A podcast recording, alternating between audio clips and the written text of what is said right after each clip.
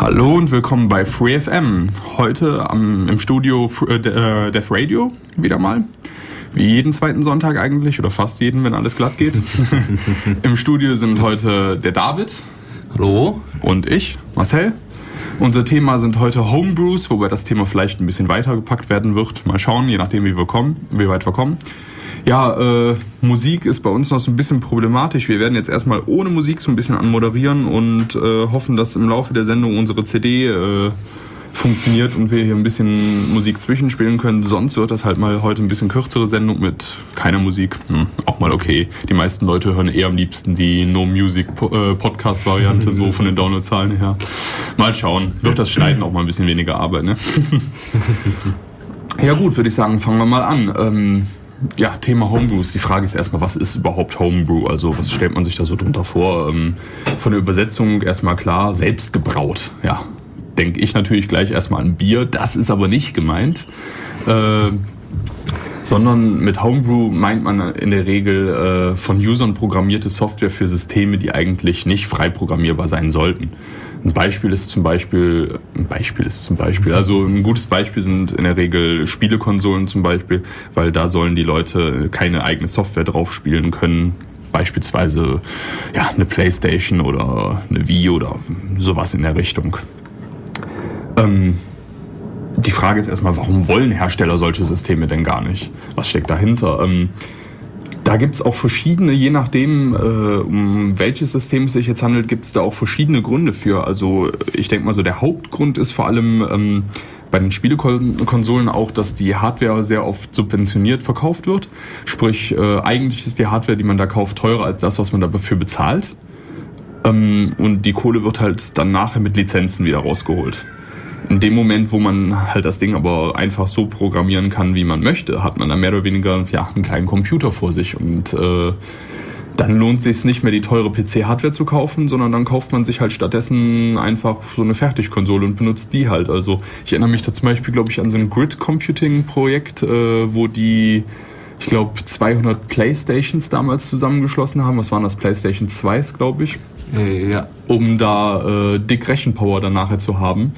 Und äh, vom ja, Preis-Leistungs-Verhältnis her lagen die mit den Kisten echt gut. Also äh, besser als so mit Standard-PC-Hardware damals. Und ähm, das ist quasi der Grund für die Hersteller, dass sie sagen, nee, äh, wir wollen eigentlich nicht, dass da die Leute ihre Software drauf spielen können. Ähm, wir, uns ist es eigentlich am liebsten, wenn die Leute da einfach nur von uns autorisierte Software drauf haben und alles ist okay. Ähm, Weitere Gründe sind dann natürlich noch, äh, dass sowas dann auch relativ schnell normalerweise den Weg geht, dass man damit äh, Raubkopiererei erlaubt. Raubkopieren, so ein böses Wort. Ähm, also gebackupte CDs oder DVDs benutzen kann von irgendwelchen Spielen. Und das ist natürlich auch nicht im Sinne des Herstellers, das ist ja auch klar. Wobei äh, sich die Homebrew-Szene in der Regel gegen solche Vorwürfe wehrt, weil äh, die fühlen sich nicht in der Verantwortung dafür.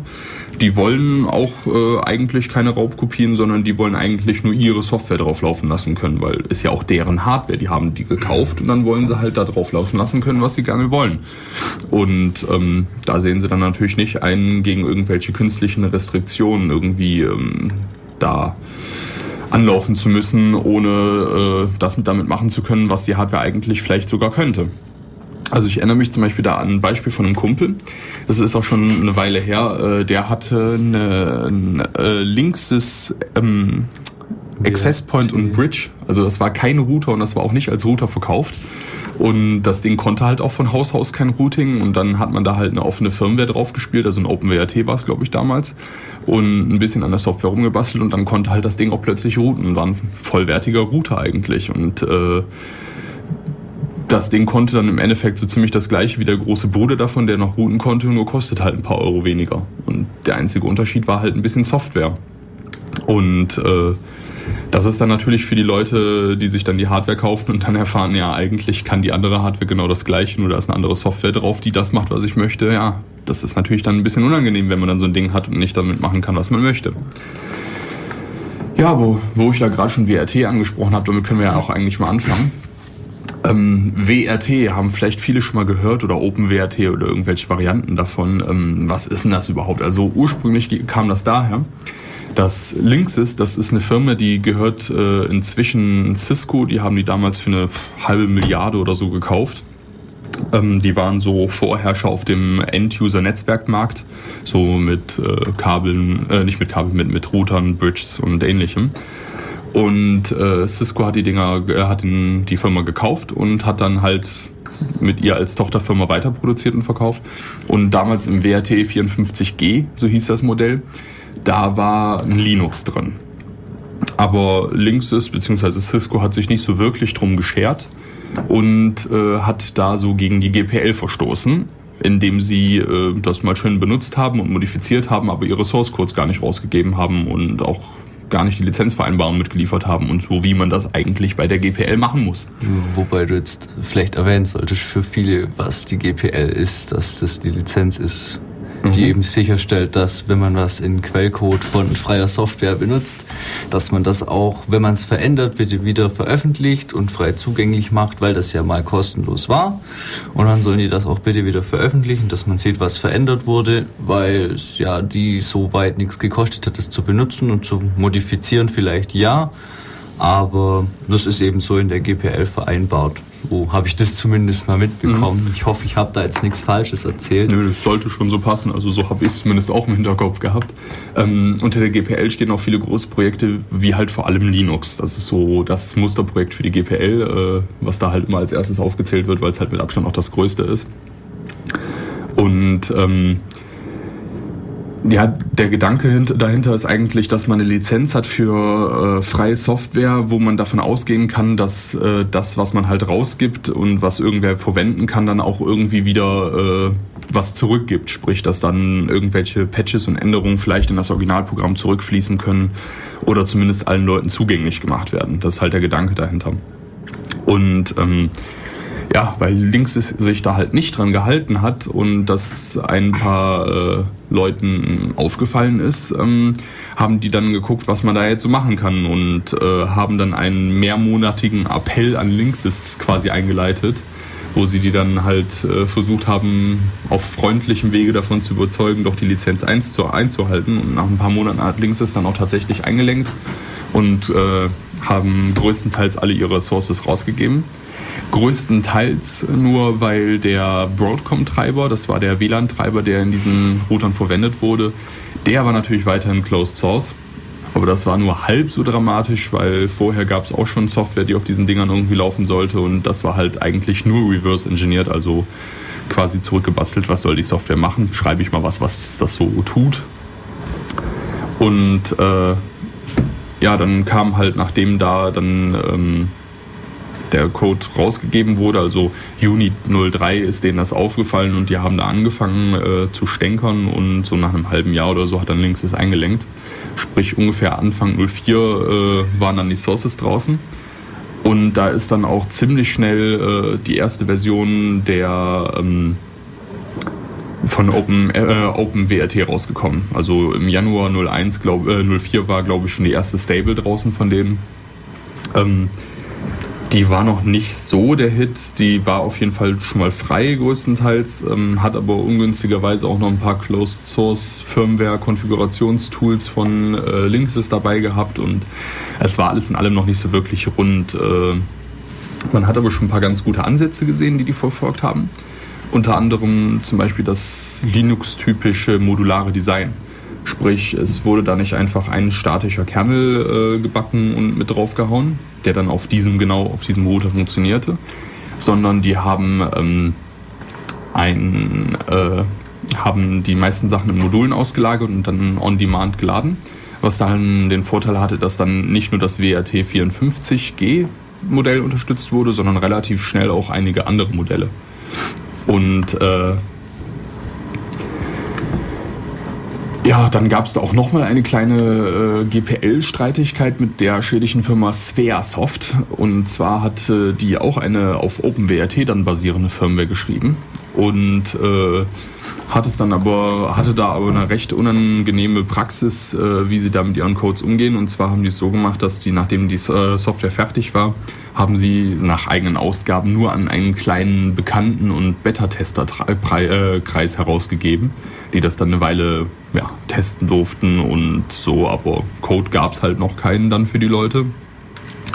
Und äh, da haben sich dann auch einige beschwert, dass das so nicht geht und äh, es gibt in der GPL ja auch keine ja, Sonder, keinen Sonderparagraphen, der irgendwie äh, für kleine Beta-Testerkreise irgendwie irgendwas dann anders behandelt oder so. Daher haben die dann da äh, auch wieder so ein bisschen nachgehakt und Squaresoft hat dann irgendwann gesagt, okay, jeder Kunde bekommt die Möglichkeit, sich den Code zuschicken zu lassen, wenn sie explizit nachfragen, was dann so ungefähr niemand getan hat, aber die Möglichkeit war dann zumindest da, das war dann schon mal ein besser. Ja, und ähm, dieses OpenWRT-Projekt, das wurde dann auch fleißig immer weiterentwickelt. Hat dann auch äh, Ende 05, glaube ich, nochmal einen guten Schub gemacht, nachdem ein paar neue Entwickler dazugekommen sind, die dann auch recht motiviert waren und viel getan haben. Und ähm, dann hat sich 06, hat sich dann langsam dieses Projekt so ein bisschen aufgesplittet, weil das Problem war, ähm, die haben immer mehrere gleichzeitig laufende Versionsnummern. Also das war in dem Fall, war das äh, White Russian, das war deren damaliges Stable. Die Namensgebung ist auch klasse, nach einem Cocktail benannt. Und wenn man sich dann per SSH auf der Kiste einloggt, dann kommt das so vorne in der Begrüßung, kommt dann das Rezept für den White Russian, fand ich auch ganz cool. Mhm. Ähm, es war einmal die Version White Russian und einmal die Version Kamikaze. Kamikaze war dann schon die neuere.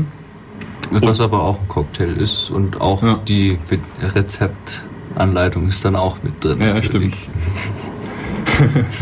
ähm, und die haben es halt so gemacht, dass einige Features, die schon lange für die Version White Russian angekündigt waren, die wurden dann gar nicht mehr in, in White Russian eingepflegt, sondern die wurden dann halt in Kamikaze schon längst verwirklicht, ohne dass irgendjemand sich dran gesetzt hätte, das mal nach White Russian zu portieren, obwohl das einer von den Goals für, dieses, für diese Version war.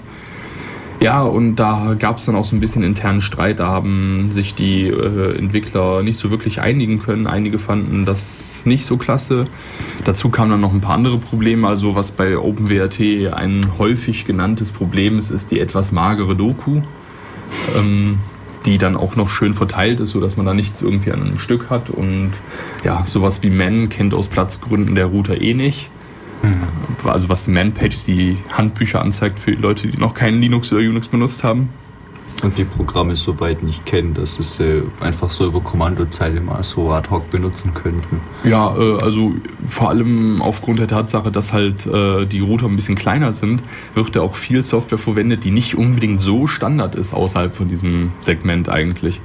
Also die benutzen zum Beispiel nicht den OpenSSH Daemon, sondern den Dropbeer Daemon und äh, ja, haufenweise solcher Software, die ich zumindest vorher auch noch nie gesehen hatte. Und ja, dann sagte mir Manpage gibt's nicht und äh, die Software sagt mir selber auch nicht, was die macht. Und dann saß ich da so ein bisschen blöd und dachte hm, ja, was das jetzt wohl sein mag. Und habe dann halt irgendwo danach herumgoogeln müssen oder so. Aber das ist ja dann nicht der Sinn der Sachen. Also über die Dokumentation haben sich dann auch einige aufgeregt, über den Release-Zyklus und den relativ unregelmäßigen Tonus und äh, das führte dann alles in allem dazu, dass das dann irgendwann 06 geforkt wurde. Ein weiteres Projekt, das heißt dann FreeWRT, gibt es auch immer noch. Und äh, ja, so hatte man dann jetzt schon ein zweites. Ähm, da kamen dann auch schnell noch weitere hinzu. Also zum Beispiel DDWRT ist inzwischen ein groß bekanntes oder Tomato. DDWRT ist auch ganz nett, das habe ich auch jetzt mal ausprobiert. Äh, das ist nicht ganz so ja, flexibel konfigurierbar wie so ein OpenWRT, äh, weil sich im Endeffekt das Interface dann damit beißt, was man dann halt per Hand einstellt. Aber ähm, es kann eigentlich schon mehr als so ziemlich jeder Standardrouter mit seinem Interface, den ich so bisher gesehen habe und äh, läuft auch ganz gut und hat auch äh, eine recht hübsche Menüführung mit tollen Grafiken, die überall reingemalt werden, irgendwelchen Graphen, die gezeichnet werden aufgrund von Bandbreitenauslastung und weiß der Geier. Also es ist schon ganz nett und ja, Tomato äh, ist auch wieder Linux-basierend, äh, sieht so ein bisschen rötlich aus, daher wahrscheinlich der Name, also das Webinterface. Ja, ähm, die tun sich im Endeffekt aber nicht alle nicht so viel. Es gibt dafür äh, Pakete jeweils, mit denen die Dinge erweiterbar sind, so dass man die halt auch auf, oh, oh, das klingt so, als wenn die CD gebrannt wurde, dann gibt es gleich doch Musik und ich muss nicht mehr am Stück so viel reden. Das ist sehr klasse. ähm, das ist ein die Projekte tun sich alle eigentlich nicht so viel. Äh, die sind alle durch diese Pakete erweiterbar, so dass man sie daran anpassen kann, was man äh, für einen Router hat. Die gibt es ja auch mit verschiedenen Speicherausstattungen und ähnlichem. Und äh, mit diesen Paketen lassen sich dann Dinge realisieren wie Voice over IP zum Beispiel oder ein VPN, was der Router automatisch dann aufzieht oder je nachdem, was man halt mit seinem Ding auch wirklich so anstellen möchte, sind auch oft irgendwelche Audio- und Mediasysteme damit äh, realisiert worden oder dünn DNS-Clients sind drauf oder weiß der Geier. Also es gibt da wirklich viele Pakete. Wenn man da äh, einen etwas stärkeren Router hat, dann läuft da auch häufig sowas wie Torrent drauf oder so. Man kann sich dann ja eine Festplatte per NFS zum Beispiel einbinden oder per USB dranhängen an manchen Modellen oder so. Also die sind teilweise schon äh, sehr gut erweiterbar. Da gibt es auch viele Pakete. Also normalerweise stellt die Grenze eher der Speicherplatz dar. Aber mit einer USB-Platte äh, kann man da viel umgehen und eine nette Sache damit machen. In der Regel haben die halt auch nicht so viel CPU und RAM, dass es da wirklich Spaß macht, dicke Software drauf zu packen. Aber da geht schon einiges, also mehr als man so einem kleinen Plastikrouter dazu traut. Gegebenenfalls waren die natürlich auch zu warm und man muss extra Hardware anbauen, dass die nicht überhitzen und kaputt gehen. Ja, sieht natürlich stylisch aus, wenn man da seinen Router irgendwo stehen hat mit drei Ventilatoren drumherum, zwei selbst angebauten Lüftern, weil man da gerade seinen Donkey drauf installiert hat oder so. Ja. Oder Tor. Ja, frisst Tor so viel CPU? Okay. Tor tut das. Tor bringt zum Beispiel die Fritzbox so auf Hochtouren, dass die einfach mal zwischendurch neu startet, oh. weil sie zu warm wird. Zumindest wurde das des Öfteren von den Benutzern der Homebrew-Software namens Freeds äh, berichtet, dass sobald Freeds ist, ähm, wollte ich auch noch ein bisschen was dazu sagen, wenn, ich, wenn du dann mit deinem so ein bisschen fertig bist. Ähm, Freeds ist ein ganz kleines Projekt für ja, eigene Software, die auf der Fritzbox läuft, anstatt der Firmware von AVM, dem Hersteller von der Fritzbox, hat sich da eben jemand die Mühe gemacht und früher hieß es eben mal Dani Sanemod. Ähm, Wundervoll. Der Benutzer hieß eben so, der das erstellt hat. Glaube ich zumindest, dass es so war. Ähm, und der hat dann auch eben das Linux, das da schon von AVM vorgegeben war, soweit wow, und seine Bedürfnisse angepasst, hat ein bisschen was verändert, hat ein bisschen was hinzugefügt und auch verbessert. Und deswegen kann man da auch inzwischen ein paar SSH drauf und alle möglichen zusätzlichen Softwarepakete installieren, wie wir es gerade eben schon hatten. Und da die Fritzbox auch den USB-Anschluss hat, kann man da alles Mögliche noch mit dranhängen, wie zum Beispiel ein USB-Hub, falls ein USB-Anschluss nicht reicht. dann Oder kann man da zum Beispiel einen Drucker ranhängen. Den klassischen ferngesteuerten äh, USB-Raketenabschuss äh, Drehschwenkkopf. Gadget. Ja. ähm, könnte man einen Drucker hinhängen, den man dann eben für alle PCs zugänglich macht und eine USB, ja, Speichermedium, sagen wir mal so dazu, das dann eben ja den Speicherplatz erweitert, dass man dann eben das Linux darauf auslagert und ganz viele Programme dann hat, die dann auf einmal darauf laufen, wie VPN-Server oder SSH-Server oder Webserver oder was es nicht alles gibt, was man alles für Dienste anbieten kann. Hier der neue Router, den 1 und 1 da in ihren Werbungen promotet, der hat ja auch 100 Gigabyte internen Speicher. 100 Gigabyte internen Speicher. Ein Router. auch ganz nett, ja. Da kann also, man viel Blödsinn mitmachen. Ja. also man merkt schon, dass da auf jeden Fall ein Markt ist für äh, Erweiterungen an so einem Router. Also die Dinger sollen inzwischen nicht mehr nur routen, sondern wenn möglich die eierlegende Wollmilchsau sein, wie das auch bei Handys und MP3-Playern und ja, Symbiosen daraus zugelaufen ist. Man möge sich vorstellen, man könnte mit BitTorrent einen eigenen Server für Linux-Distros hosten oder irgendwelche anderen Sachen. Also zum Beispiel wäre eine Möglichkeit, weil ich denke, wenn da 100 Gigabyte Festplatte dranhängt, dann wird da auch dementsprechend Rechenleistung mit dranhängen, dass man da auch einen BitTorrent-Client mit dranhängen könnte. Ja, gehe ich von aus, ja. Oder vielleicht sogar einen Server. Also, also Tracker.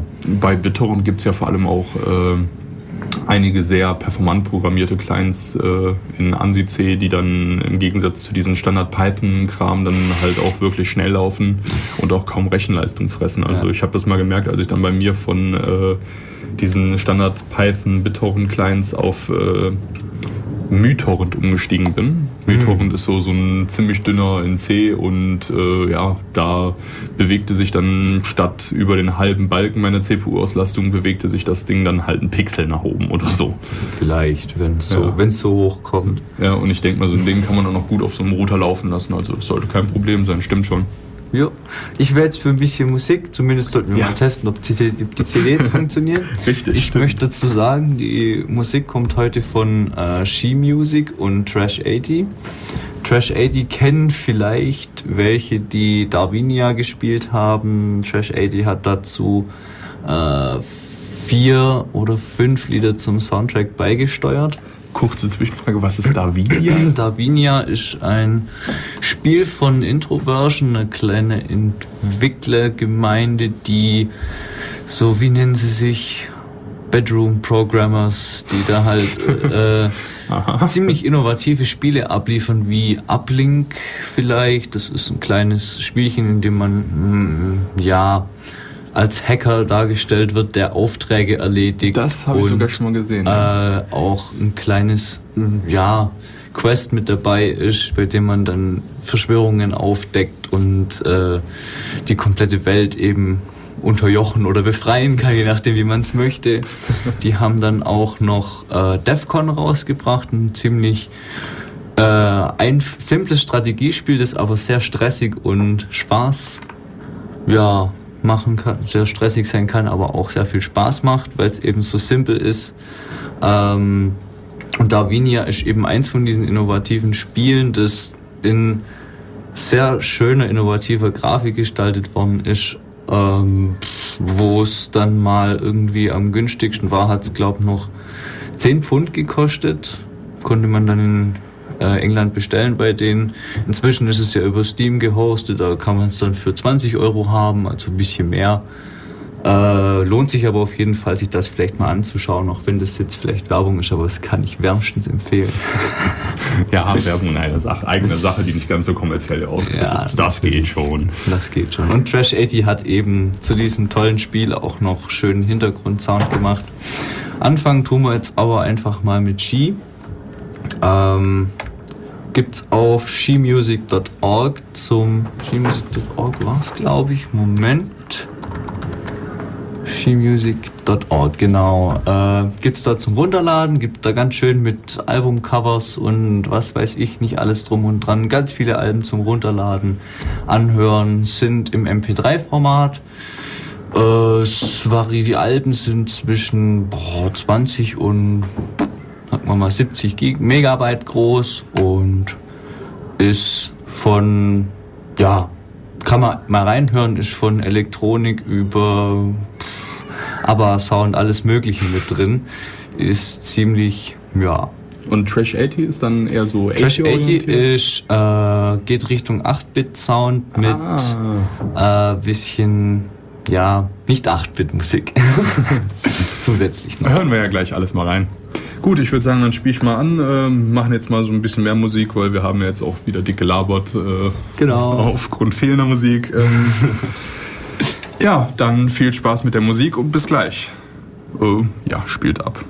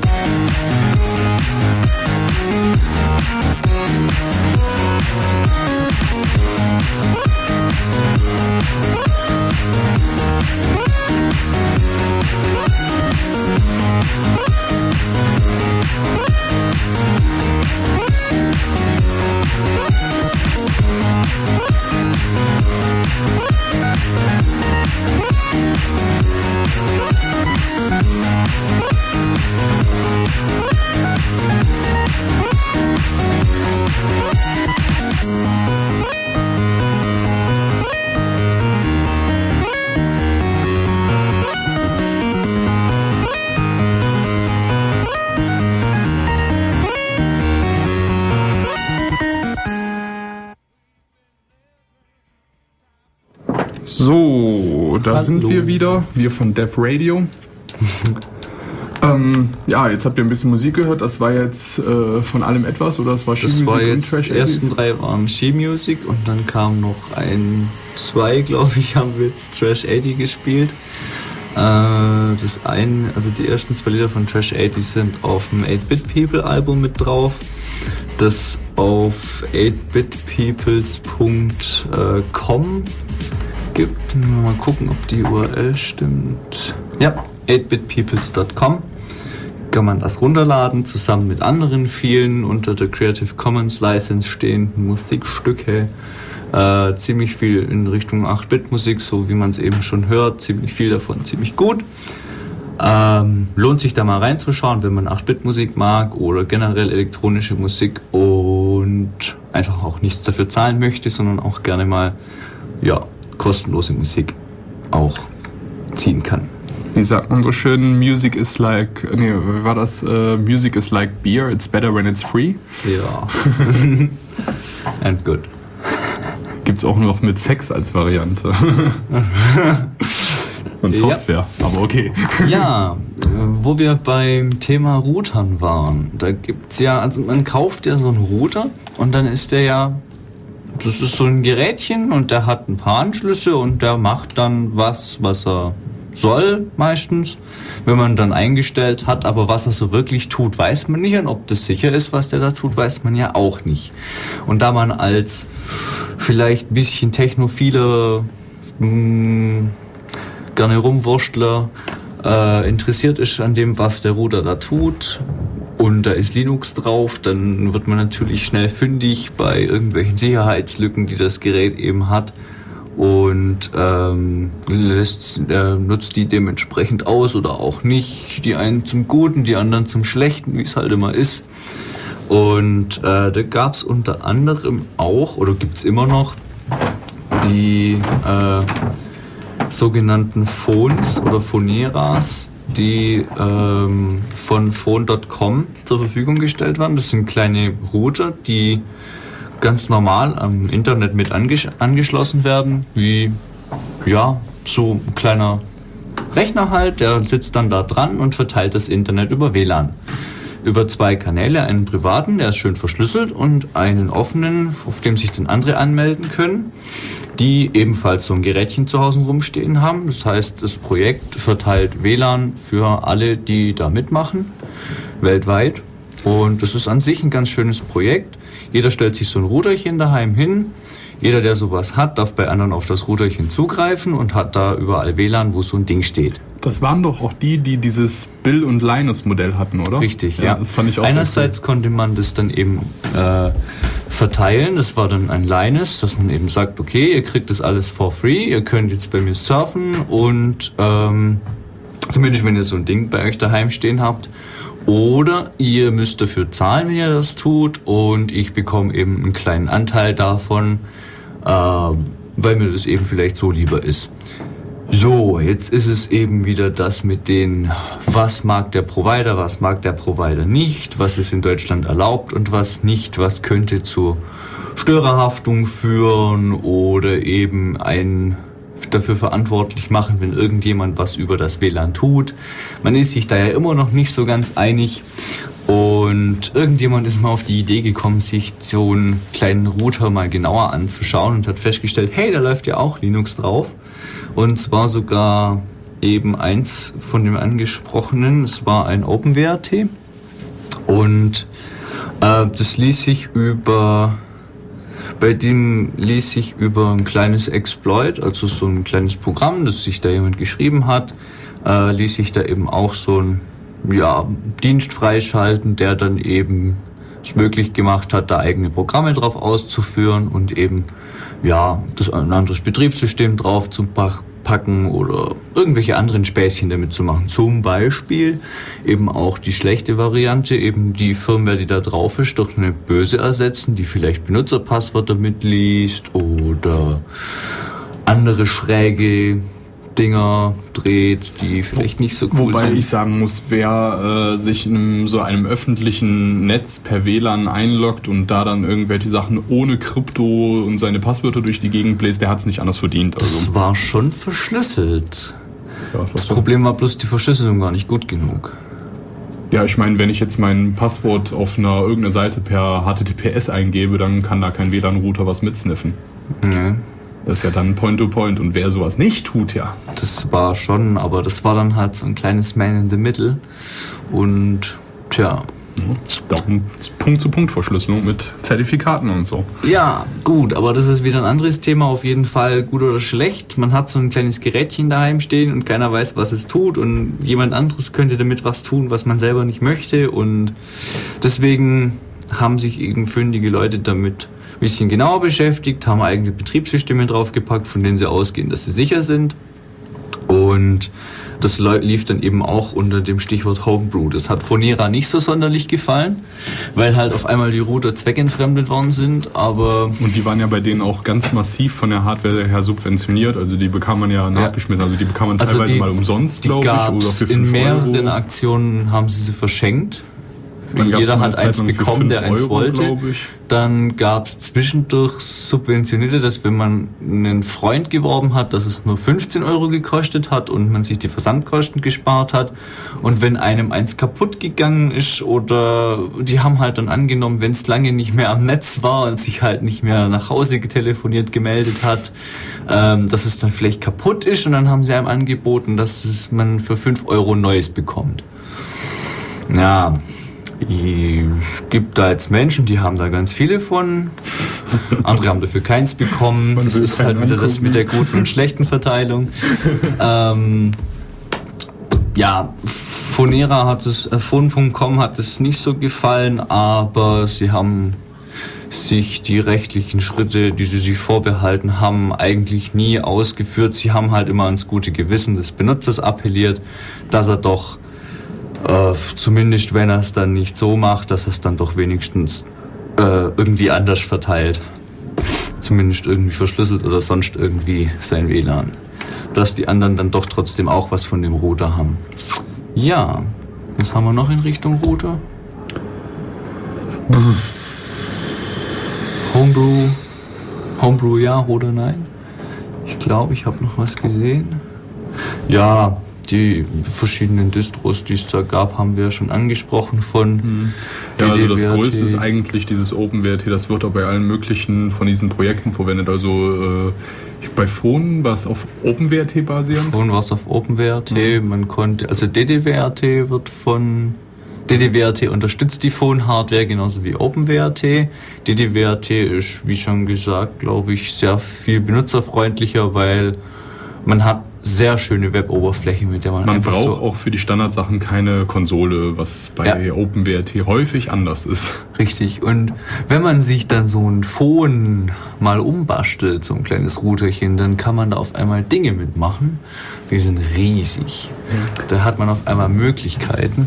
Die hatten zum Beispiel bei Freifunk, vielleicht sagt ihr das auch was, Ja. das ist auch so, so ein, da hatten wir auch mal eine Sendung drüber, glaube ich. Ich glaube, also über die Phone könnte man ja eigene Sendung machen. Ja, ich glaube, das hatten wir aber auch in diesem, ich glaube, das war so anonyme WLAN-Netzwerk oder sowas in der Richtung war das, beziehungsweise nicht anonym, also freies Internet oder so hieß die Sendung, glaube ich. Schon eine Weile her. ähm, Und dieses Freifunk-Projekt, das ist auch so ein äh, Projekt, wo die sich äh, zu, wo, ja, wo sie quasi user-organisiertes Internet haben. Und zwar äh, mit Hilfe von selbstgebauten Antennen teilweise. Äh, da gab es so nette Videos zum Antennenbraten, hieß das. Und äh, zwar ging es da äh, um Leute, die bei sich kein Internet haben oder haben können, warum auch immer. Und sich dann mit ihren selbstgebastelten Richtantennen, äh, Richtfunkantennen, Cantenna. äh, bitte? Cantenna. Ja. Diese Dosenantennen Ja, zum selber genau. basteln.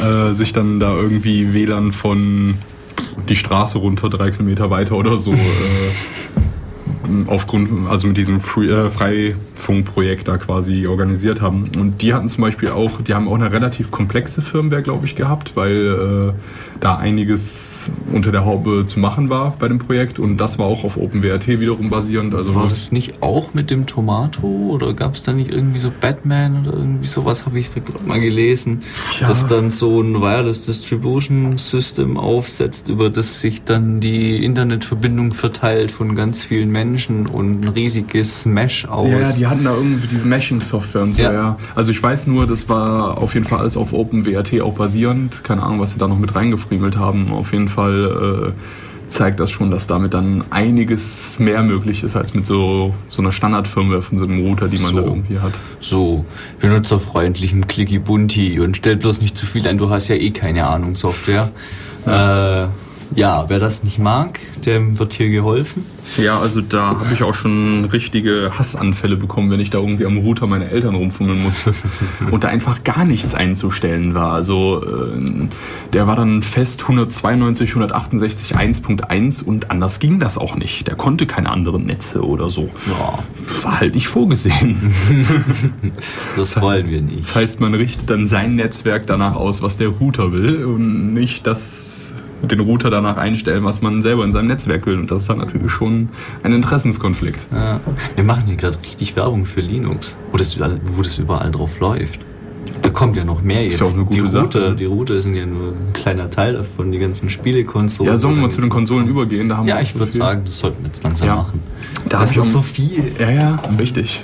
Wir haben ja noch eine Stunde. Oh. Oh. Äh, Und das sind echt die interessanten Sachen. ja, stimmt. Die Konsolen finde ich auch interessanter. Also was ich ganz cool fand, ist äh, so, so geschichtlich, wie das auch bei den alten Konsolen war, äh, der Atari 2600. Das war so eine der ersten, glaube ich, wo Homebrew-Software äh, draufgeschrieben wurde oder für geschrieben wurde. Das fand ich auch ganz cool, weil äh, also einmal da gab es halt noch keine äh, ja, standardbeschreibbaren Medien wie Disketten, CDs oder so, die da reinge äh, reingegangen wären, sondern das lief halt auch, wie ihr das vielleicht vom Game Boy oder Super Nintendo oder Nintendo vielleicht noch kennt, mit solchen Cartridges. So, so solche, äh, ja, was, wie kann man das beschreiben? ROM? Ja, Äh, eine nicht ROM schön technisch, sondern verpackt ja, in, in so, so Plastik mit Bildchen. ja, genau, ein Plastikrom quasi, was man irgendwo reinsteckt. äh, Halt benutzerfreundlich, dass man irgendwo hinfasst, wo man nicht hinfassen soll und dass nur die Anschlüsse da frei liegen, wo man sie eben anschließen soll. benutzerfreundlich wäre es ja, wenn der Benutzer sie auch gescheit beschreiben könnte. Das Ja, hat ja Stift und so. Ja. äh, also das war auch so, so, so ein bisschen Security bei niemand hat so ein Gerät. Äh, also es gab so auch so Cartridge-Schreiber, damit konnte man sich dann auch seine eigene Homebrew-Software auf diese Dinger zu bauen. Aber das war beim Atari 2600, glaube ich, auch kein Spaß, so wie sich das gelesen hat. Die hatten zwar für einfachere Programmierung so einen Basic-Interpreter, der hieß Batari. Das war ein tolles Wortspiel. Aber der war wohl urlangsam und da die Atari 2006 Hardware, 2600 Hardware schon von Haus aus nicht so schnell war, haben sich die ganzen Leute gedacht, ja gut, dann müssen wir halt wenigstens gucken, dass wir rausholen, was geht. Und haben das alles in 6502 ASM geschrieben. Ähm, dazu ähm, vielleicht ist es Maschinensprache, ja. also so richtig nur ganz kurze Begriffe, die mit vielen Zahlen verkettet sind und ganz unübersichtlich, ganz schwer Fehler wiederzufinden. Grausig, aber spaßig. und performant. Ja. Und äh, dazu kam noch diese Konsole, die hatte keinen Video-Puffer. Äh. Puffer. Jetzt habe ich die beiden Worte Englisch und Deutsch Variant schön gemixt. Ähm, die hatten keinen Videopuffer. Das heißt, du konntest nicht einfach irgendwie dein Bild äh, quasi schreiben und dann bei Gelegenheit mal wieder ändern, wenn es nötig war oder so. Nee, das lief ein bisschen anders. Und zwar äh, hat der mit der Frequenz vom Fernseher, äh, also was war das, 50 Hertz oder so? Damals schon. Ja, damals. hat er äh, quasi den, ja, das Ausgangssignal oder die, die Scanlines, wie das ja früher noch schön mhm. war hat er aktualisiert und da mussten, da wurden dann halt die Sachen reingemalt, die dann in entsprechenden Registern halt in dem Moment drin standen. Und wenn du da halt eine halbe Millisekunde später reingeschrieben hast, schade, das wird jetzt nicht mehr angezeigt.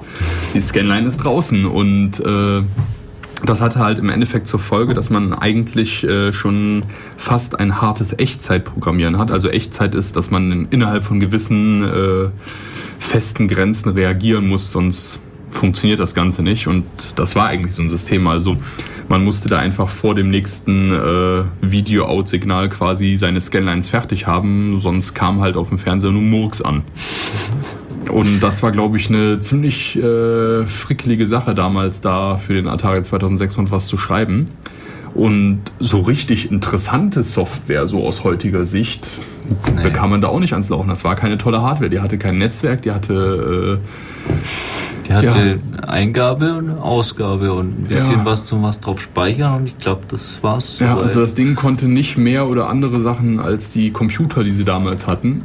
Aber das hält ja die Freaks nicht davon ab. In dem Moment, wo es geht, da wird es auch gemacht. Und da gab es dann auch äh, schon eine recht interessante äh, Softwarebasis, die so in der Zwischenzeit dann gebaut wurden mit Spielen, die es unter anderem auch mit den offiziellen Spielen aufnehmen konnten. Hm, Pac-Man.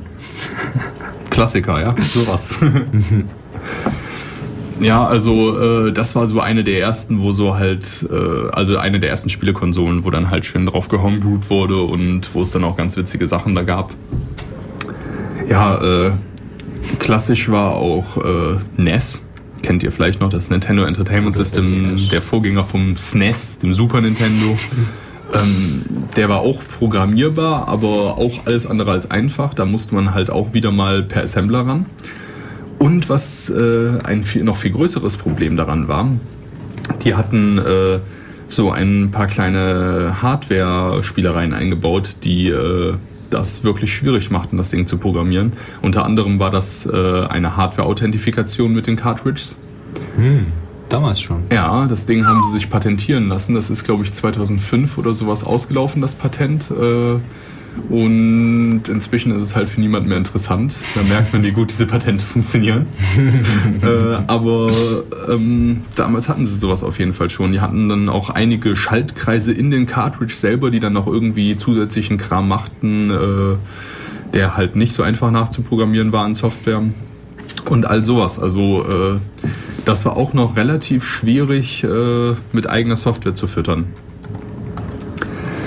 Dann äh, gab es, was ich auch klasse fand, ähm, da habe ich vorher auch noch nie von gehört gehabt, also bei meinen Recherchen bin ich drüber gestolpert. Da gab es den Noir-Chip. Noir ist äh, eigentlich gar keine richtige Spielekonsole oder sowas gewesen, sondern das ist so eine Art Game- und Grafikchip gewesen, der in DVD-Playern häufiger mal verbaut wurde für so ja, einige DVD-Player haben ja so ein paar kleine Minispielchen noch mit drin und so. Das Ding ist aber äh, mächtiger, als man vermutet, und zwar ungefähr so schnell wie eine PlayStation 1. Und da geht er dann schon ein bisschen mit. Also eine PlayStation 1, die hat sich auch eine Weile gehalten. Da wurde auch einiges drauf gespielt. Ja, und äh, das Problem war halt, die, dafür gab es, ja, da war nicht so eine große Verbreitung, dass sich da so eine dicke Homebrew-Gemeinde zusammengeschlossen hätte, dass da was Interessantes bei rumkommt.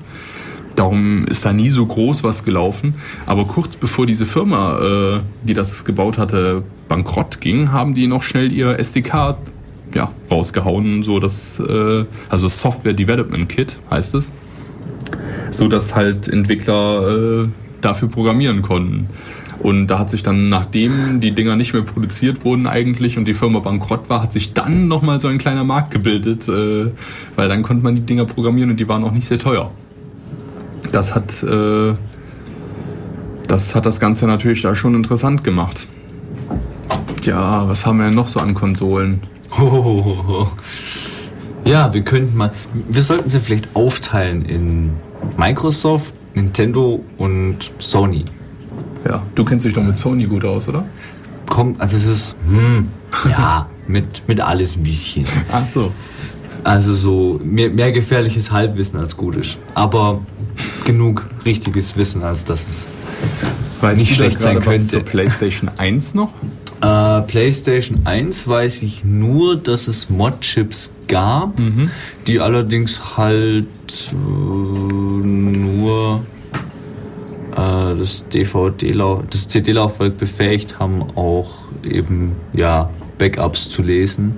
Mhm. Dass man die Spiele, die man vielleicht öfters benutzt, auch auf eine CD brennen kann, dass die Original-CD nicht kaputt geht, dass man die schön irgendwie im Schrank lagern kann. Der dreijährige Sohn nicht dran rumkaut und so, klassisch. Genau, falls, falls mal was kaputt geht, dass man immer was da hat, dass man sich nicht gleich wieder was neu kaufen muss. Ähm, ja. Ähm, PS1 ist relativ uninteressant, was das betrifft. Da habe ich auch nicht so viel zu einer großen Homebrew-Szene ansonsten gefunden. Also. Nee, äh, die PS2 ist dann schon interessanter. Vor allem, weil von Sony sehr viele Erweiterungen geliefert wurden, die die PS2 eben auch zu einem kleinen Computer gemacht haben.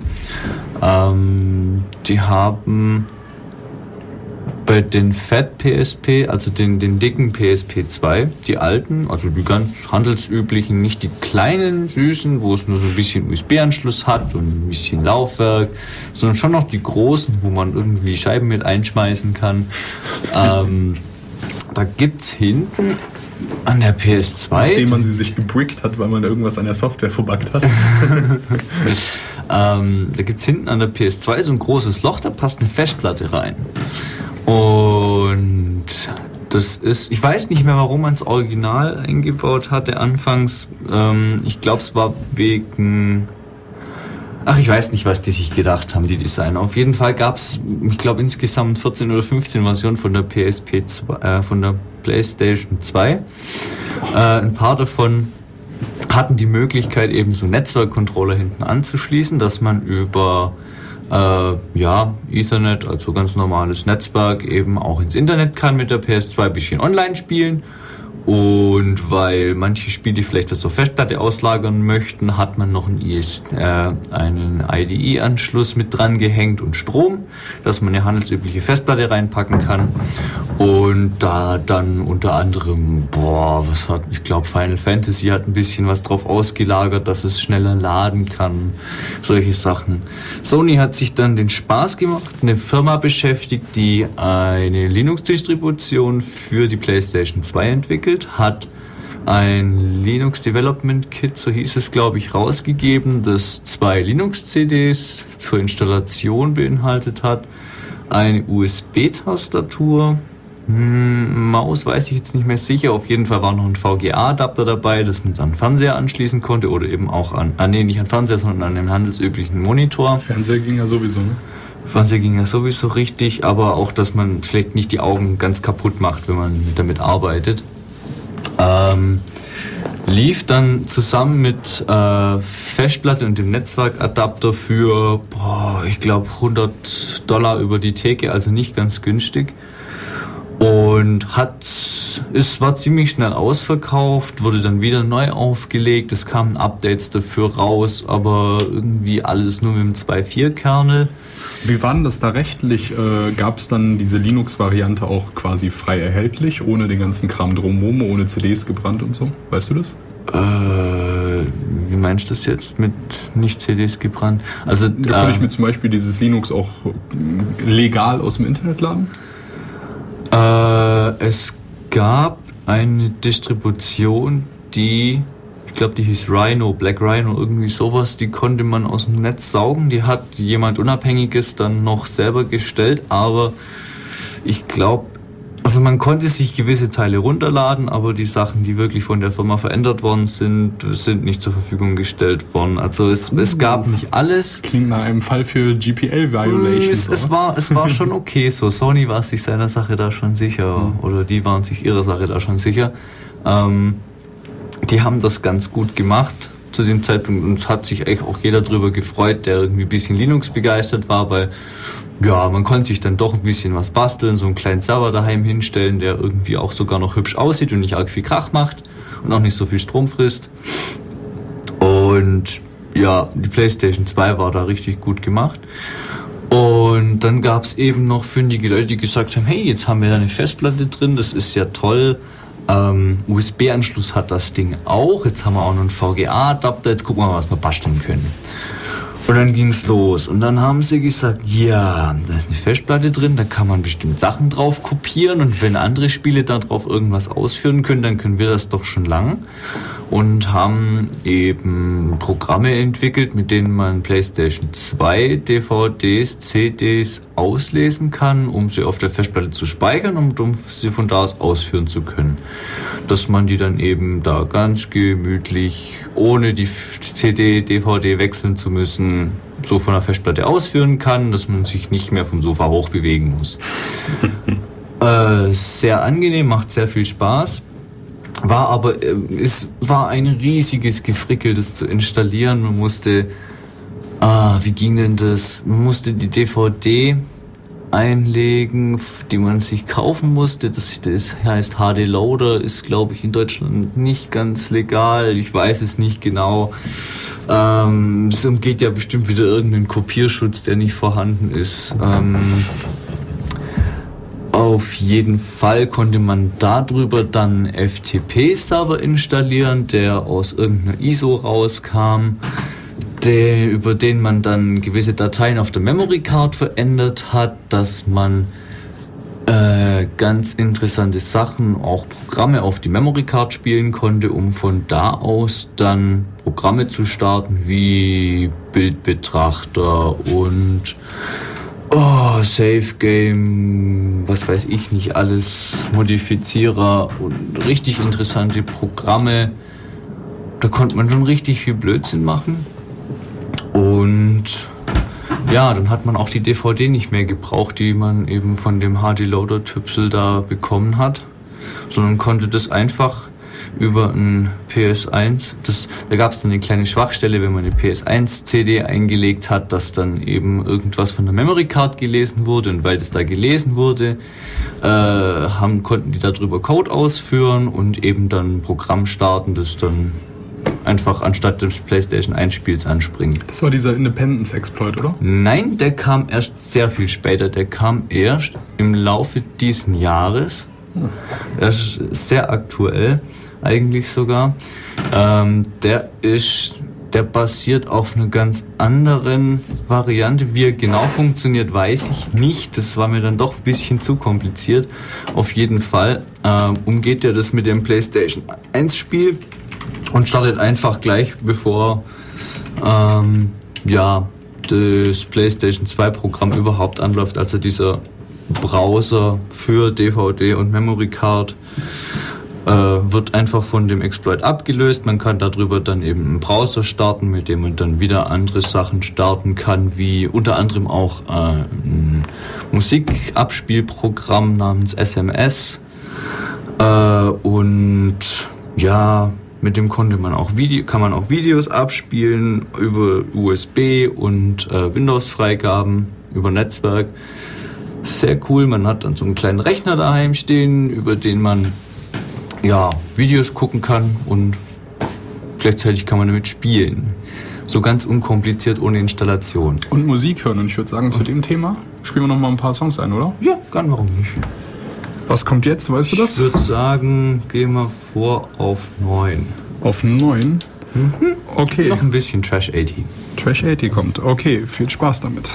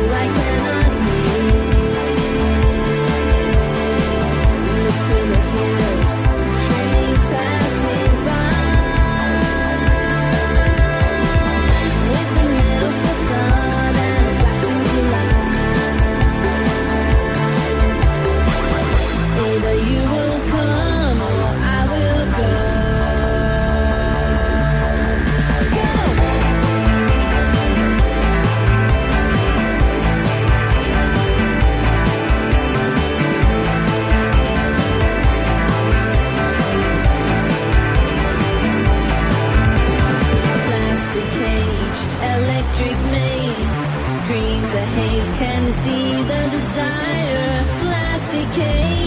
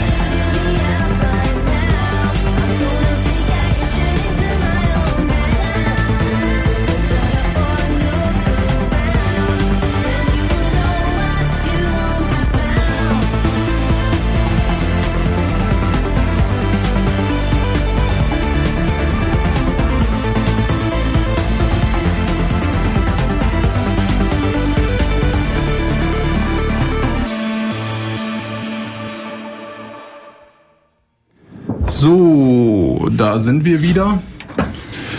Mit einer Richtigstellung, wie ich gerade gesehen habe, der ist Independence Exploit für die PS2.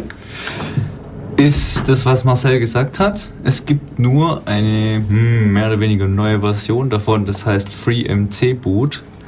Ähm, das kommt ohne das PlayStation 1 Spiel aus, reicht für, also man muss nur die Memory Card Inhalte modifizieren, äh, funktioniert dann auch auf der kleinen PS2, also die neuere Version, die dünne kleine, wo nur ein USB-Anschluss hat oder so, äh, wo auch keine Festplatte reinpasst, weil die fast so groß ist wie die kleine PS2. Kann man aber über USB anstecken, da gibt es dann nochmal ein extra Programm für, wo man dann von USB-Festplatte auch noch Spiele laden kann. Gut, äh, dann wollte ich noch was zur PSP sagen.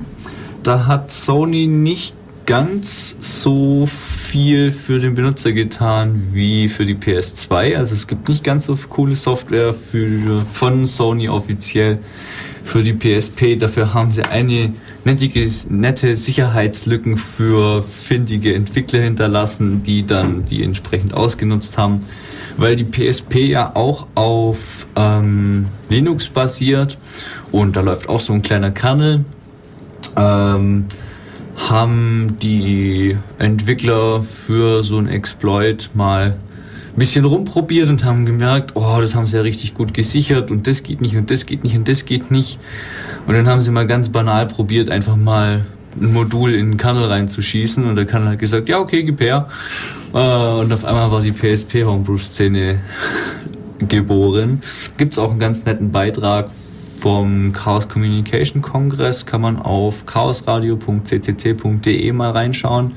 Ist ziemlich amüsant, wie sich da die äh, ja, Hacker da ein bisschen über die PSP auslassen, mm, wie, wie sie dazu gekommen sind, das zu machen, die Inhalte von der PSP, was die so alles kann, was sie nicht kann.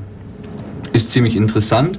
Sony hat danach dann gesagt, ja okay, wenn ihr das macht, dann kann ich das auch haben Updates nachgeliefert, die dann das eben nicht mehr möglich machen. Äh, da gab es dann dementsprechende äh, neue Möglichkeiten, das wieder rückgängig zu machen. Das möchte ich jetzt nicht ausführlich sagen. Wer möchte, kann das auch nachschauen. Im Internet gibt es da genügend zu.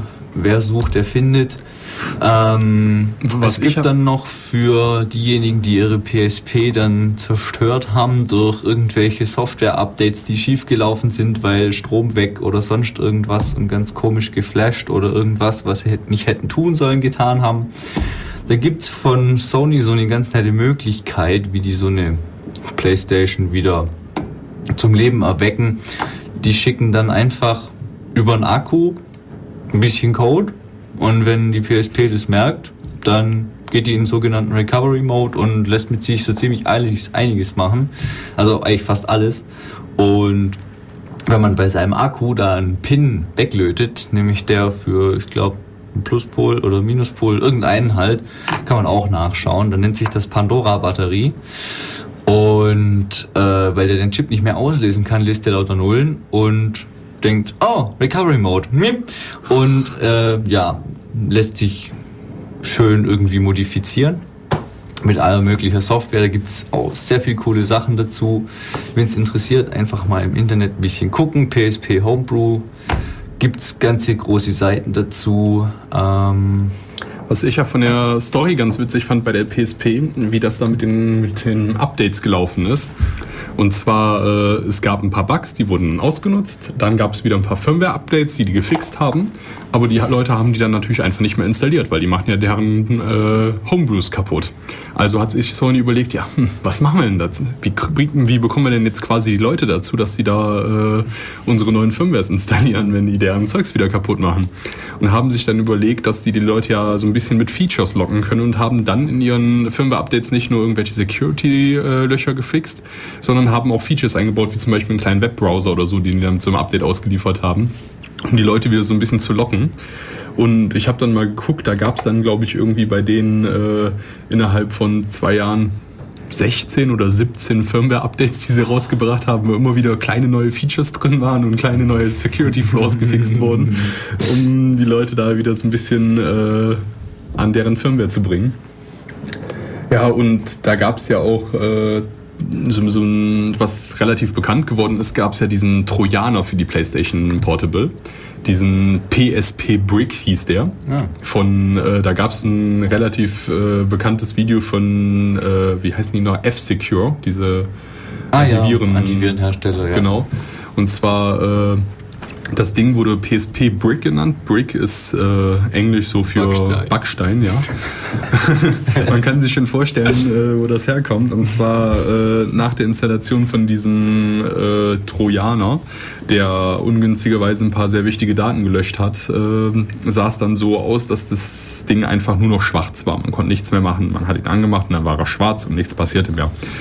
Also so wertvoll wie ein Ziegel oder Backstein oder Briefbeschwerer oder wie auch immer. Und äh, danach war das Ding halt für den User irreversibel kaputt. Wobei ich nicht weiß, vielleicht geht das Mit ja mit der einem Pandora-Batterie Pandora-Sache. es. Ja. Aber auf jeden Fall ging es nicht mehr irgendwie softwaremäßig, so dass man äh, da Man einfach muss, mal man muss ein bisschen Hardware modden, aber es ist nichts Großes. Mhm. Das kann man mal jemand machen lassen, der schon mal Ja. Lötkolben in der Hand gehabt hat. ja. Öfters mal. Oder mutig ist. Hm? Oder mutig, ja natürlich, das geht auch. Man kann so Dinge auch kaufen, die kosten 20 Euro bei Ebay. Oh. Ciao. Gut, ähm, ja. Was Ja, das zum PSP Brick? Ja, mehr habe ich da eigentlich nicht zu. Da gab es ja auch Ja. eigentlich nur dieses nette Video von F-Secure, wie sie da äh, in einem professionell anmutenden Video gezeigt haben, wie sie ihre Playstation kaputt machen. Tja, sie haben das Geld vielleicht. Ja, ich denke mal schon. Was, was kostet so eine Playstation Portable? Oh, 200 also- Euro oder so? Wenn ich mir eine kaufen sollte, was wahrscheinlich der Fall ist, weil so Homebrew-Zeug ist für mich Kaufgrund. Ja, ähm, verstehe ich, sehe ich auch so. Äh, dann liegt die neueste Version von dem Ding, die noch nicht ganz Homebrew-fähig ist, bei 200 Euro. Bisschen größerer Bildschirm, bisschen längere Akkulaufzeit und man kriegt eine 2 GB SD-Karte dazu. Oder irgendwas, wo man halt 2 GB drauf speichern kann, was halt in die PSP reinpasst. Also kann man sie ja mal springen lassen. Ja, ist ja bald Weihnachten. Genau, PS3 noch zu Sony. Ja, äh, da gab es jetzt auch nicht so viel zu, zu sagen. Ne? Die hatten einen Linux-Modus, hatten sie auch. Also da gibt es wohl die Möglichkeit, äh, dass man da einfach von denen auch vollkommen autorisiert quasi Linux drauf installiert. Also da ist dann so ein Menüpunkt Install Other OS, glaube ich, hieß der oder so. Ne? Und äh, dann konnte man da halt eine CD, also zum Beispiel eine Fedora, das war so das, was ganz am Anfang von vielen Leuten getestet wurde, Fedora-CD rein, funktioniert sofort, lief out of the box quasi. Was nicht funktioniert, äh, ist der einmal 3D. Hahaha, was für ein Spaß. Und äh, der Zugriff, die haben ja einen Zellprozessor drin und der Zugriff darauf, der ist auch ein bisschen limitiert. Und zwar haben die einen Hardware-Hypervisor, hieß das Ding, haben sie drin, der äh, viele Sachen durchlässt, so dass sich so ein bisschen arbeitet wie auf einem nativen System, aber äh, die Sachen, die sie sich dann doch exklusiv behalten wollten für ihre PlayStation 3 Spiele und ähnliches, haben sie dann schon geblockt.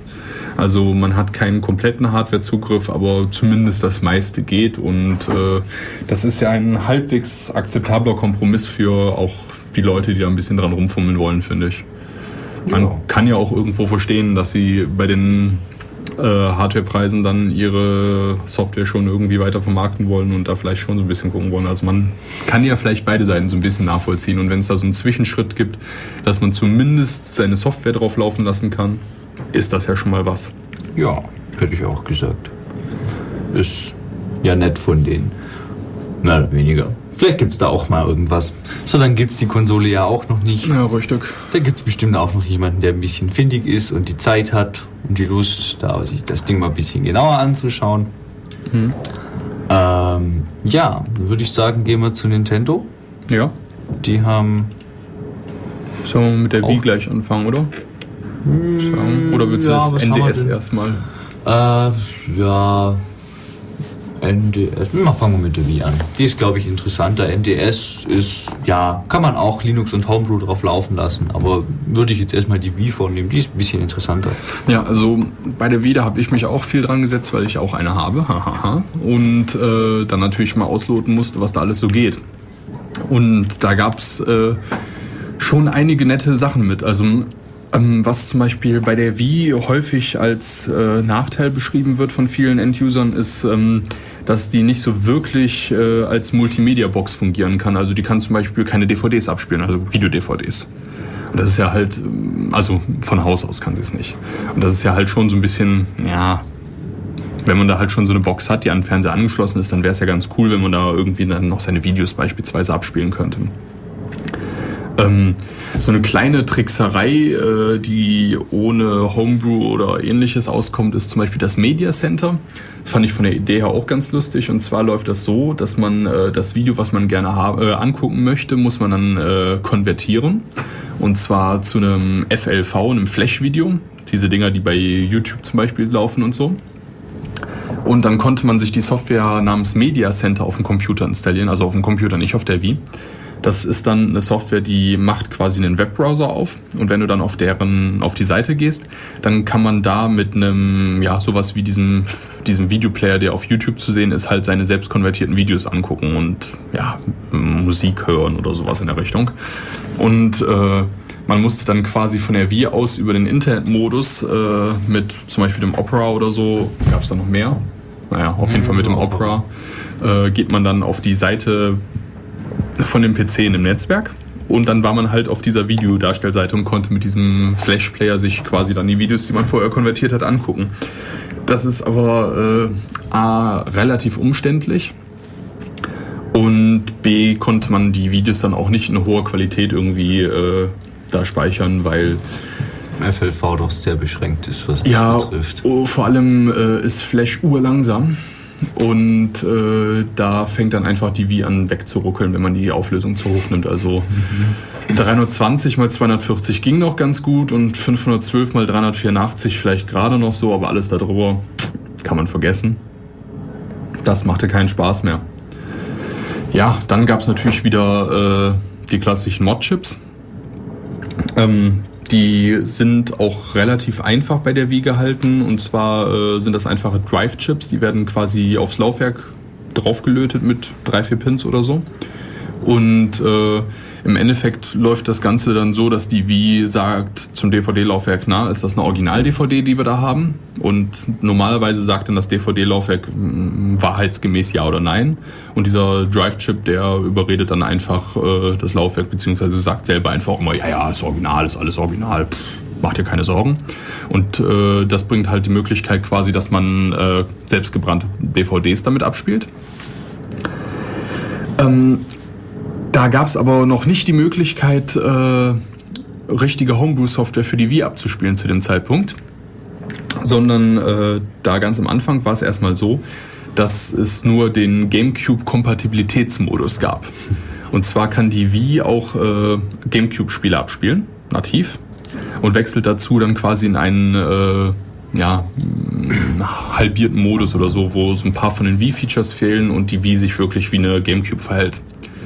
Ähm, da fehlen dann einige Sachen. Also was zum Beispiel fehlt, ist die WLAN-Funktion, die hatte das GameCube, die GameCube nicht. Dann äh, diesen Front-SD-Karten. Äh, Port, wo man halt so äh, seine SD-Karten reinstecken konnte, um Daten abzuspielen oder zu lesen. Äh, die hatte die GameCube nicht. Dann gab es diese, vor allem diese coolen Controller, diese Bluetooth V-Modes, die gab es halt damals noch nicht. Und das sind halt alles dann Sachen, die in diesem Modus nicht funktionieren, weil die GameCube-Spiele waren eh nicht drauf auf, ausgelegt. Dann brauchte der die auch nicht und es war auch eigentlich nicht störend. Äh, der GameCube-Kompatibilitätsmodus jedoch war äh, schon von aus früheren Zeiten schon äh, geknackt worden, sodass da Homebrew-Software lief. Ähm, die lief dann natürlich entsprechend auch in diesem Kompatibilitätsmodus auf der Wii, aber leider natürlich dann nicht mit den Wii-Extensions. Und das waren dann natürlich die Sachen, die dann die Leute schon so ein bisschen gereizt haben. Also äh, zum Beispiel, WLAN. es gab, bitte? Zum Beispiel WLAN. Zum Beispiel WLAN vor allem, richtig. Also ich wollte mir dann halt mal äh, ein Video abspielen. Es gab dann für diesen Kompatibilitätsmodus zum Beispiel Linux, was von der CD dann startete oder, aus, oder so und dann einen M-Player gestartet hat, einen Media-Player, der Videos abspielen kann. Und da hätte ich mir dann ganz gerne dann die Sachen zum Beispiel aus dem WLAN gestreamt. Ging aber nicht, weil der Kompatibilitätsmodus kein WLAN kann. Ähm, und äh, auch der Front-SD ist äh, ganz nett, weil für die ähm, für die GameCube gab es ansonsten nur so, so eine Lösung mit so einem Adapter, dass man, also die hatten ja diese, auch so Memory Cards hatten sie dafür, so eigene GameCube Memory Cards. Und da gab es dann so Adapter, ich glaube, der hieß SD Gecko, glaube ich. Ja. Da konnte man dann. Äh, USB-Gecko. So ja, USB-Gecko gab es auch noch. Das war noch ein anderer. Es gab noch ein SD-Gecko. Ah, ja. Klar. Das war so, so ein Gerät, das sah halt quasi aus wie so ein äh, GameCube-Speicherkartending. Und du konntest halt, das hat aber halt einfach keinen Speicher gehabt, sondern stattdessen konntest du oben in diesen Adapter dann eine SD-Karte reinstecken und die hatte dann so angesprochen. Das hat aber nur so, sagen wir mal, zu drei Vierteln funktioniert. Manche Spiele konnten dann damit einfach nicht, obwohl sich das angeblich gleich verhalten sollte. Tat es aber scheinbar dann nicht so ganz. Man weiß es nicht so genau. Ähm, auf jeden Fall waren das dann halt schon Einschränkungen, die einem dann irgendwie gestört haben und äh, Darum war dann natürlich der nächste Schritt, der äh, interessant war für die Gemeinde, dass da halt der wirkliche, richtige Wii-Homebrews kommen, die dann halt auch einen kompletten Zugriff auf die Hardware haben. Also nicht nur auf die GameCube-Hardware, sondern auch noch auf die Wii-Hardware. Und äh, ja, der Meilenstein, der wichtige Schritt eigentlich dafür war der sogenannte Zelda Twilight Princess Hack. Ja, ähm, Twilight Hack. Ja, oder Twilight Hack. So oder TP-Hack. So heißt er offiziell. Ja, dieses TP findet man auch oft. Also ich glaube, so in den Dateinamen hießen die immer TP- irgendwas und so. Das ist ja auch hm, egal eigentlich. Okay. Auf jeden Fall dieser Zelda Twilight Hack. Äh, das ist ganz cool. Zelda Twilight Princess, das ist ein äh, Spiel für die Wii. Und die haben das dann einfach so gemacht, die haben dann da ein bisschen mit rumgespielt, haben sich dann diesen Speicherstand, den sie da abgespeichert haben, genommen und haben den sich einfach mal äh, auf die SD-Karte gesichert und auf dem Computer angeguckt und, und, versucht zu analysieren, was das genau ist, also wie da deren Speicherstände funktionieren und so und haben im Endeffekt festgestellt, dass diese Speicherstände äh, quasi signiert sind mit äh, auch mehreren Keys, die sie da haben, die dann auch noch, die sie dann auch noch erst noch rausfinden mussten, aus den Wies rausfriemeln. Es hat alles in allem relativ lange gedauert, bis sie da äh, mit zu Potte gekommen sind, aber als sie es dann irgendwann hatten, haben sie geschafft, äh, ihren Spielstand so zu manipulieren, dass Zelda abgestürzt ist, sobald man ihn geladen hat und einen Schritt rückwärts gegangen ist oder einen Charakter also angesprochen also zwei hat. Zwei Möglichkeiten so. gab es zum Aktivieren. Einmal rückwärts laufen. Und diesen Typen ansprechen, der vor einem steht. Oder eben so. dem Typen ansprechen, der vor einem steht. Wenn man das macht, weiß man, was gemeint ist. Ja. äh, war auf jeden Fall ganz lustig. Man geht dann einen Schritt zurück und in dem Moment stürzt dann Zelda ab. Und äh, die haben dann, äh, ist es abgestürzt, weil die hatten einen Buffer Overflow, also einen Pufferüberlauf im Deutschen. Klar, ein Pufferüberlauf, das äh, ist eine Technik, die da verwendet wird, äh, dass man quasi über den Speicherbereich, der für was Spezielles gedacht war, drüber hinausschreibt, was passieren kann, wenn der Programmierer das nicht gescheit abfängt. Und äh, man überschreibt dann quasi nachfolgende Speicherbereiche in der Hoffnung, dass man zum Beispiel die Rücksprungadresse aus einer Prozedur, ist jetzt ein bisschen technisch, aber hm, erwischt, um äh, quasi dann eigenen Code einschleusen zu können. Man ändert dann diese Rücksprungadresse auf irgendwas, wo man seinen eigenen Code stehen hat und äh, dann führt er das aus. Und das haben die aufgrund von diesem Buffer Overflow geschafft. Ähm, es gab, hat ein bisschen gedauert, bis das alles so wirklich funktioniert hat, weil äh, die hatten dafür relativ wenig Platz. Also die hatten ungefähr, ich habe was gelesen von 20 Byte, die sie Platz hatten, wo sie dann ihren Kram reinschreiben schreiben konnten. Und da haben sie dann einen kompletten Loader reingebaut, mit dem sie dann äh, von der SD-Karte aus andere Programme starten konnten. Und äh, nachdem so quasi dieser erste Schritt da gemacht war, entwickelte sich dann auch schnell eine Wii-Homebrew-Gemeinde, unter anderem mit dem äh, Wii-Homebrew-Channel. Das fand ich auch ganz witzig. Also bei der Wii gibt's ja so Channels. Da gibt's zum Beispiel den Disk-Channel. Das ist dann das, womit man seine Spiele von DVD abspielt. Dann gibt's den Internet-Channel, dann gibt's den News-Channel, den Me-Channel, wo man seine Charaktere äh, verunstalten kann und sowas. Ja, und der installiert dann einfach einen weiteren Channel, der sieht genauso aus wie diese offiziellen Channels, ähm, schön Hintergrundbild und Musik im Hintergrund und so. Ähm, und das ist dann dieser wie Homebrew Channel und der ermöglicht einfach, dass man zu beliebiger Zeit äh, Homebrews abspielt. Die kann man zum Beispiel von, einer, von einem äh, Front SD abspielen, sprich einfach eine SD-Karte, wo man seine ganze Software draufpackt, reinstecken und man kann sie von da aus starten. Oder was ich auch ganz nett fand, ist, äh, der horcht auf irgendeinem Port und man kann dann vom PC mhm. aus äh, zum Beispiel über WLAN dann dem einfach die Software schicken und dann führt das da gleich aus, wenn sie dann angekommen ist. Und äh, ja, das gibt dann halt einfach die Möglichkeit, dass man dann sich beispielsweise eine SD-Karte einfach reinsteckt, da mal seinen ganzen Kram drauf hat und dann hat man halt seine Software quasi in der Wii drin. Man braucht da nichts mehr irgendwie äh, installieren oder so, sondern es läuft dann halt von der Karte aus, aus diesem Homebrew-Channel raus und äh, ja, da gibt's dann auch wirklich viel Software inzwischen für. Auch interessante Software, also zum Beispiel gibt's da Linux für. Ja, boah, ja, es wird entwickelt, sag mal so. Es gibt ein laufendes Debian, was drauf funktioniert, wo man sich einloggen kann und Kram machen kann. Ja, das ist aber noch ein bisschen. Also, man, ja, gibt's aber. Es ist ein Linux-Kernel, den Rest kann ich ja selber bauen. ja, genau. äh, auf jeden Fall gibt's auch schon Linux, was so weit ist, dass es dann einen M-Player oder sowas starten kann, sodass man dann halt vernünftig Videos gucken kann und sich die auch aus dem WLAN streamen kann oder so, wenn man sein WLAN da eingerichtet hat. Sogar YouTube? Oder YouTube oder so, wobei YouTube auch nativ geht mit dem Opera. Ja, richtig. Ähm, dann gibt's da äh, für alles mögliche Emulatoren, also für die PlayStation 1, für den Game Boy, den Game Boy Advance. Besonders beim Game Boy Advance muss ich sagen, das macht viel Spaß mit der Wii. Weil äh, ich weiß nicht, ob ihr den Game Boy Advance kennt, der hat ja auch so ein Touchscreen-Display, wo man mit dem Stift drauf rumdrückt. Das ist der DS. Der DS ist das. Ja. Äh, Verwechsel ich gerade. Auf jeden Fall, da, es. dafür gab's dann auch einen Emulator. Echt? Für DS? Habe ich geguckt, da konnte man dann mit der Wii-Mode konnte man dann äh, quasi den Stift drauf steuern. Boah, muss ich jetzt mal gucken. Ähm, dann gibt's da für den Game Boy und den Game Boy Advance, für, für Super Nintendo, für N64, wobei das in Anführungszeichen zu setzen ist. Gut, den vom NDS habe ich auch noch nicht getestet, aber der vom N64, den habe ich getestet und der lief äh, relativ lahm äh, und da lief auch längst nicht alles drauf und so. Hm, Der wird äh, entwickelt aus dem MuPen, heißt der, glaube ich. Das Mupen ist- ist, für Linux. ist genau, das ist ein Linux N64 Emulator, der auch relativ gut funktioniert.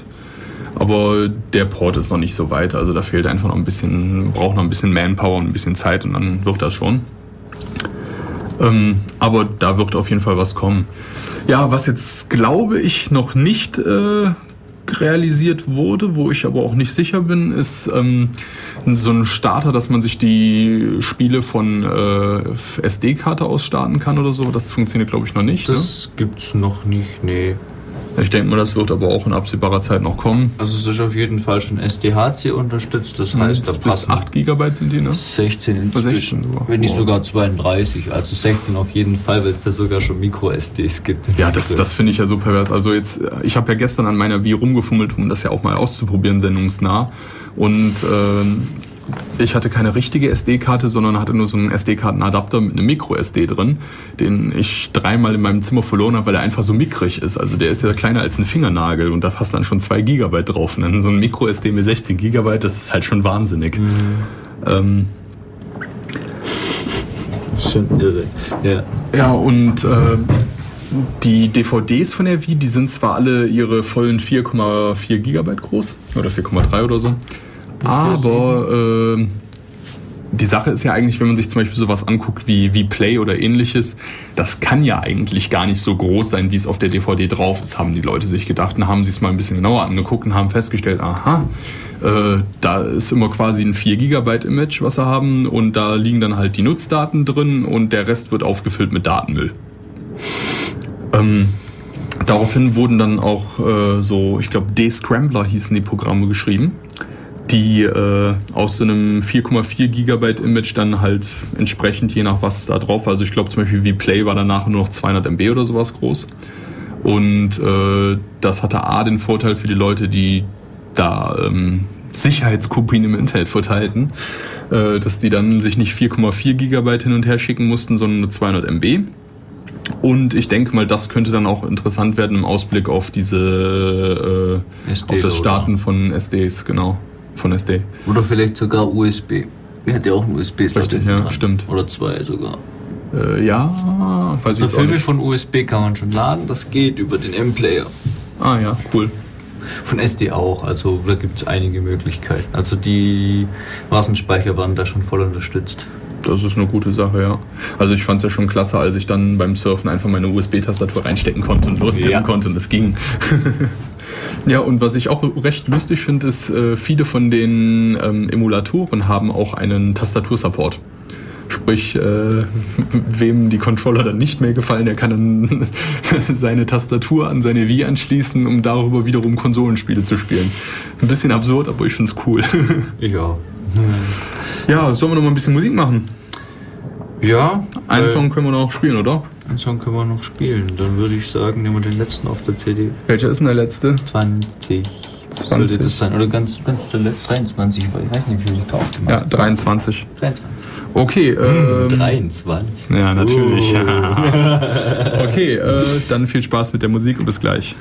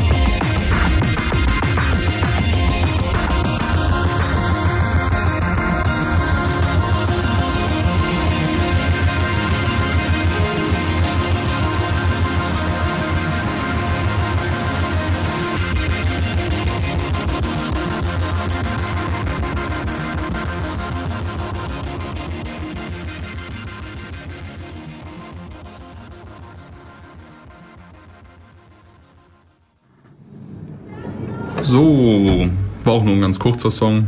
War nochmal von Ski. Nur um das mal angemerkt zu haben. Soll man ja tun, wächst der Creative Commons License. Ja, und äh, erfahrungsgemäß freuen sich die Leute da auch. Also wir hatten äh, schon einige Kontakte von ein paar Künstlern, die wir gespielt haben, die sich da sehr gefreut haben, dass wir die gespielt haben und die auch wohl irgendwie User-Feedback bekommen haben teilweise. Schön, freut mich. Ja. Jo. Gut, wo waren wir? Wie? Ja, was waren wir denn? Die Emulatoren haben wir angesprochen, den Ausblick, den Twilight Hack. Äh, die Spielereien mit der V-Mode, die dürfen wir eigentlich nicht unter den Tisch fallen lassen. Die sind zwar nicht wirklich Homebrew-artig, aber die sind so cool, finde ich zumindest, äh, dass man da zumindest noch zwei, drei Worte zu sagen muss, finde ich. Und zwar diese V-Mode, äh, für die Leute, die das nicht kennen, das ist diese Steuerungseinheit für die Wii. Und ähm, die hat so, äh, also die merkt, wenn die irgendwo hin, hin und her gewuchtet wird. Also die merkt, in welche Richtung sie bewegt wird zum Beispiel. Und, äh, Und sie hat eine Kamera drin. ja, aber nur Infrarot. Oh. Nur in kann, man, kann man eine Nachtüberwachung über die Wii äh, realisieren? Das wäre mal stylisch. Ich glaube, es kann, die Kamera sieht nur Infrarot, nicht Infrarot. Ja, fürchte ich auch. Schade. Müsste man sich mal angucken. Haben wir vielleicht auch mal ein nettes Projekt hier. nee, ähm, da gab es ein paar ganz lustige Sachen, die wir gefunden haben. Also was ich zum Beispiel ziemlich cool fand, war, äh, das habe ich gestern gesehen, ähm, Virtual Reality Displays mit Head Tracking.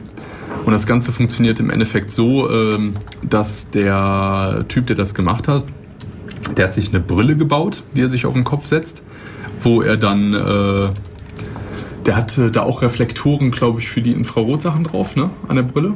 Äh, der hatte, wir überlegen, da hat er Infrarot-LEDs dran gehabt. Ja, genau. Achso, die gleich gesendet haben. Ja, weil der, die. Remote hat er auf, die Fan auf dem Fernseher, Ja, genau. glaube ich, irgend, irgendwie so, ich weiß es jetzt auch nicht mehr. Also auf jeden Fall, er hat die äh, Vimo dann auf dem Fernseher befestigt und hat sich dann irgendwie an seiner Brille entweder Reflektoren und hinter, hinten am Fernseher äh, eine Leuchte oder einfach ähm, LEDs gleich auf der Brille. Auf jeden Fall hat er ein bisschen Infrarot nach vorne gestrahlt und daher wusste dann jeweils die V-Mode, in welche Richtung der guckt. Und äh, dadurch konnte er dann so ein kleines 3D-Display quasi simulieren. Und zwar, wenn er den Kopf so zur Seite senkt, äh, als wenn er so irgendwie hinter einen der Gegenstände gucken möchte, äh, dann dreht sich das halt entsprechend, so dass er halt auch wirklich dahinter gucken kann. Da gab es ein Demonstrationsvideo zu, das sah echt cool aus. Äh, ja, David meinte eben auch, dass man sich diese Software dann gleich über den Homebrew-Browser ziehen konnte und ausprobieren konnte. Das ist auch ganz cool. Werde ich gleich zu Hause mal machen. Wobei, dann brauche ich noch irgendwie LED-Zeugs. Naja, mal gucken. Also der, der Homebrew-Browser ist ein Programm, das Programme für die wie äh, vorgefertigt aus dem Internet zieht und immer wieder mit neuen Listen gefüttert wird von jemand, der sich da die Mühe macht. Ja, dann gab es noch so wie bei Minority Report dieses mit den Händen, Händen steuerbare Display. Da hat sich dann dieser Typ, ich glaube, das war der gleiche, äh, hat sich dann so ein paar Infrarotreflektoren auf die Fingerspitzen geklebt, wieder mal die V-Mode auf den Fernseher gewappt und einen äh, Infrarotsender daneben gestellt, sodass man halt angestrahlt wurde und die Finger auch was zu reflektieren hatten. Und äh, die V-Mode hat dann quasi äh, die Reflexion an seinen Fingern dann als diese Steuersignale von dieser Bar, die normalerweise auf dem Fernseher steht, worüber sich die V orientiert, äh, gesehen und dadurch konnte er dann Fenster mit den Fingern in der Luft quasi rumfuchteln, verschieben. So ein bisschen wie bei Minority Report halt, auch ganz witzig. Oder äh, ein Termin, das ist ein Musikinstrument, was ich dann gestern auch im Laufe dessen rausgefunden habe.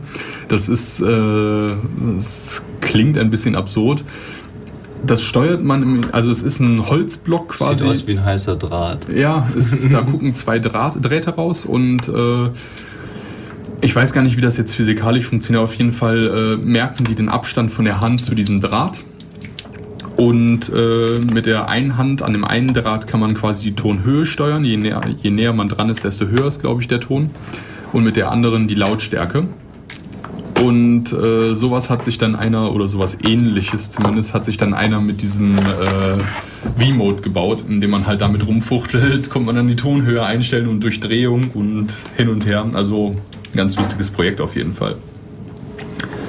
Ja gut, ich würde sagen, wir haben wieder drei. Wir kommen mal zum Ende, oder? Ja, so langsam.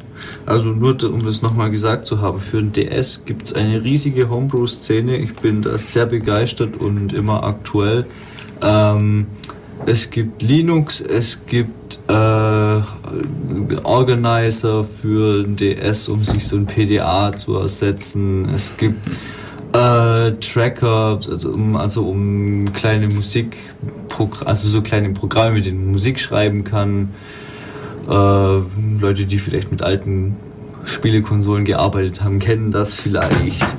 Ähm, da gibt es ganz viel Zeug und das ist total interessant, was es da alles gibt. Und da kann man auch einfach mal im Internet ein bisschen rumgucken wäre für mich ein Kaufgrund für einen DS, weil da gibt es ganz viel Zeug. Gut, ich bin fertig.